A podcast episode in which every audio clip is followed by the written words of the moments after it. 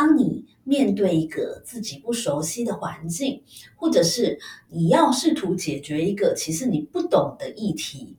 而其他你周边的人，不管是你的竞争者，或者是不管是你的同伴，其实都是局内人，他们都很了解状况，而只有你是唯一的局外人的时候，你要怎么样做出贡献？你要怎么样在里面扮演一个积极的角色呢？Hello，欢迎收听台版米兰达的质感可废，我是主持人 Shannon，用一杯咖啡的时间来聊聊职场和人生。Hello，最近好吗？我觉得你应该看得出来，我现在整个正能量满满。为什么呢？因为我又再度刚从国外求学回来，然后每一次从国外回来呢，都觉得非常开心，元气满满。虽然在国外念书也蛮累的，但是第一个我是一个超级劳碌命的人，然后就是那种越忙越快乐的那一种。第二点就是每次可以去跟呃一阵子没见的同学互动，然后跟教授们或是同学们呢学到新的东西，就觉得非常充实，非常开心。呃，我今天主要就是来跟你。很 casual 的聊一聊，我这一次去上海大概十六天的时间，中间学到了什么样的东西，发生了什么事情。虽然我刚才说我现在感觉元气满满，但是一刚开始的三天，我其实怀疑这趟旅程是不是受到了诅咒。其实我一到上海就发生一件事情，就是我在跟呃朋友约喝咖啡，然后我就边划手机打那个微信，然后一边。走路，我记得呢，我那时候是站在那个饭店门口的一个小小的，就是像楼梯的一小阶那样子。其实约会地点就在我们饭店的旁边的一个 Starbucks 而已。然后我正要下台阶去跟我朋友见面的时候呢，我脚一下来才发现，天哪，这个台阶原来不是平的，它是会越来越高，越来越高。也就是当我从这边走到另外一边的时候，那个本来是一小阶的高度，然后后来可能变成。可能原本的三四倍高价，可是当我发现这件事的时候呢，已经 too late，来不及了，因为我的脚已经在半空中，所以我只好也真的看到我自己呢，整个用膝盖着地这样，然后这个感觉超痛，而且非常糗，然后因为是在一个国际大饭店的门口，然后我还要忍住痛，然后假装没事，很优雅的站起来，好像没事发生一样，那当下。我当然是觉得自己很倒霉，但是也只好自己安慰自己说：“哎，好险，只是痛嘛，没有就是骨折到这样子。”所以我还是一拐一拐的带着我的淤青去跟朋友见面。好，这是第一天发生的事情。然后第二天呢，同样也是跟朋友聚餐，大家都对我非常热情，然后就请我吃一些大鱼大肉，然后中间还喝酒什么的。但是可能是因为我从九月份从美国回到台湾以后呢，我都尽量吃的比较健康，比较清淡，然后一下吃太好，然后整个肠胃就受不了。后来就是跟朋友挥别之后呢，我就去搭捷运，然后不小心一直在捷运就整个大吐特吐，然后当场超超糗超糗的。然后这个时候发生了一件非常感人的事情，就是旁边有一位看起来酷酷的一个小姐，她就递给我一包面纸，然后就说这个给你用。然后我就在边很狼狈的吐完之后呢，还要自己跑去那个车站跟就是站务人员说对不起，我刚才不小心吐了。那但是我觉得这件事情我蛮感动的，就是觉得说，哎，运自己运气不错，虽然身体不舒服，可是碰到的人都还蛮 nice 的，大家都有尽量的帮我这样。那第三天就更离奇了，呃，我在饭店吃早餐，然后远远看到同学，我很开心嘛，然后我就旁边呃放着我的背包，然后那个背包其实蛮重的，因为里面还有笔电，还有充电器。一堆东西，然后我就跟我朋友招手说：“哎嗨，好久不见。”然后我就想要把我的这个包包拉到旁边的地上，然后腾出位置让同学坐。然后就在这个时候，搬到一半呢，我就忽然觉得哦，整个下背扭伤，整个就超痛。但是当场也只能装没事，否则大家那么开心见面，然后我一个人在那边就是痛苦的表情，感觉很扫兴。然后我就只好那个很优雅的装没事，还是谈笑风生，然后中间找一个借口回去那个饭店房间贴膏药、吃止痛药这样子。所以这一趟的旅程呢，一开始的时候前三天都有点自怨自艾，都觉得哦我怎么这么倒霉？难道我不应该在这个时候出现在上海吗？难道这一趟旅程受到了诅咒吗？但是呢。这样的情绪在从第三天开始就倒吃甘蔗，因为第三天的时候就是我们课程正式开始。我这次在上海其实修了三门课，那么第一门课它的名字叫做 Future Thinking and Scenario Planning，翻译过来应该大概就是未来思考与情境规划之类的吧。那你听这个名字就会知道说，它这个课呢其实是透过一些不同的方法。然后跟我们大家分享，面对一个呃不确定的未来，或者是一个诡谲多变的一个世界的情势，那不管是个人或者是公司，要怎么样非常策略性的，或者是说非常及时的产出一些呃不同的策略，来让个人或是企业都可以保持一个很好的竞争力。那在变局中呢，还是可以不但求生存，而且可以。求发展，而且要发展的很好，这样的一个课选在上海这样的城市来进行，其实还蛮合适的。怎么说呢？因为我自己上次去上海，其实是呃二零一六年的时候，所以隔了七年的时间。那这段期间呢，上海其实也有蛮多的变化，包括了街景上有很多的变化。那在上海，你可以看到旧的东西，包括一些老的一些弄堂。包括呃以前的法租界，这是我我自己最爱的一个地方。那包括一些比较呃有设计感或是未来感的建筑。那包括了这一次呢，跟同学去参观了像是 Shanghai Tower 上海的城市规划馆，或是 Nike 的这个 Innovation Center 等等的地方，这些都是一些比较有未来感的一些设计。所以在一个这样新旧交融的一个城市里面，其实我觉得在这样的氛围里面呢，来谈情境规划其实是蛮合适的。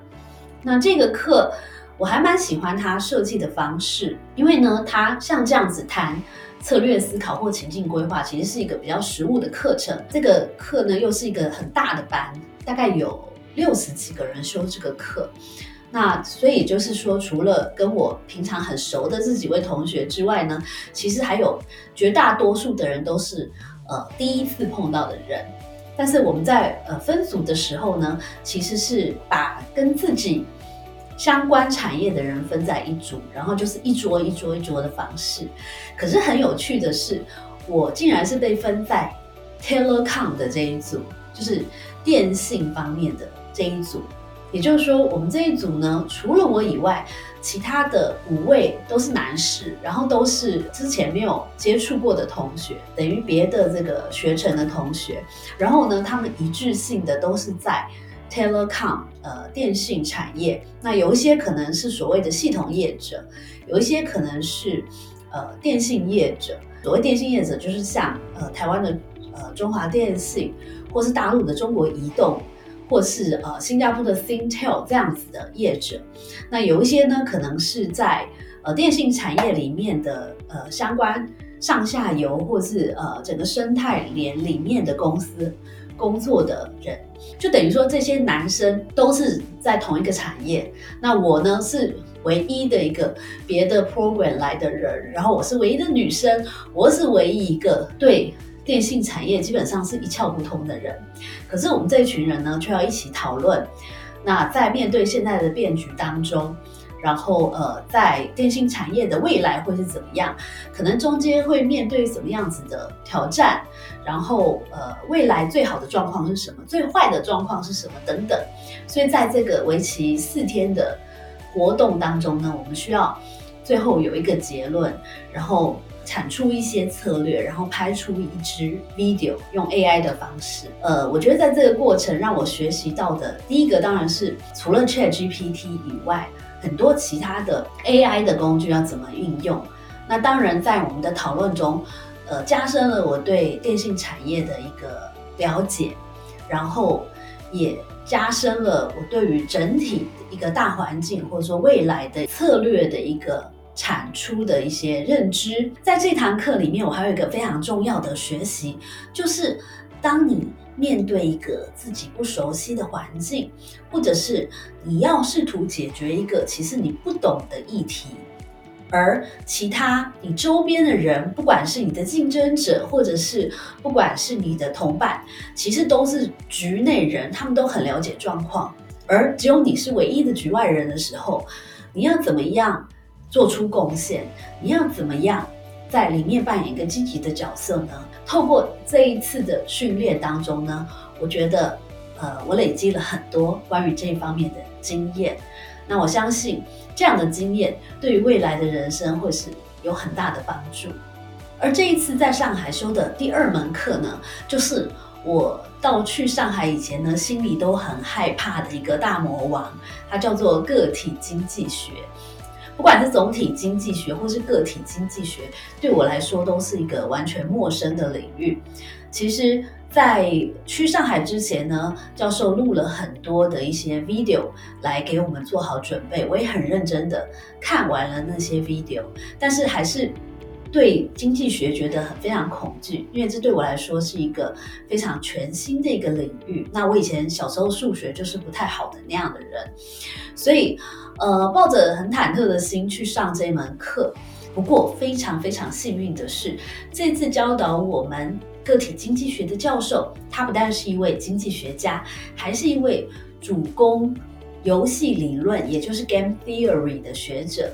所以他非常擅长用一些比较生活化、比较深入浅出的小故事，来教会我们很复杂的经济学的理论。我不敢说现在我对经济学已经非常了解，但是至少听他讲这些故事，我觉得，呃，在学习的过程中呢，也得到了很多的乐趣。而这堂课的重头戏，就是在最后一天的时候，每一组的同学呢，都必须要用一个有趣的方式，不管你是说故事，还是演戏，还是玩游戏，来和其他的同学来分享一个重要的经济学的理论。通过这样子实做的过程，其实我觉得有很大的学习和乐趣。那这也让我再次的领悟到，有的时候呢，面对。越复杂、越艰难的问题，其实越要学会用很简单、很有趣的说故事的方法，来得到别人的理解和认同。而这一次在上海所修的第三门课 （Competitive Strategy，竞争策略），其实也是我最爱的一门课。我在中中间学到很多的东西，除了教授在课堂上分享的很多的实际的案例，那。在中间，我们可以学习到的是，一个企业为什么会成功，为什么会失败，所有的时候几乎都是跟这个企业有没有在对的时机用对策略有很大的关系。那但是除了这些不同的理论和工具之外，我觉得最有帮助的就是实际有机会呢，在上海的一些企业参进行参访。那其中。我们有机会参访到一个透过不断的策略性的并购来让自己快速成长的一家公司。我们也有机会呢，换上了无菌衣，戴上口罩，两层的鞋套，真正的走进一个药厂去参观制药的过程。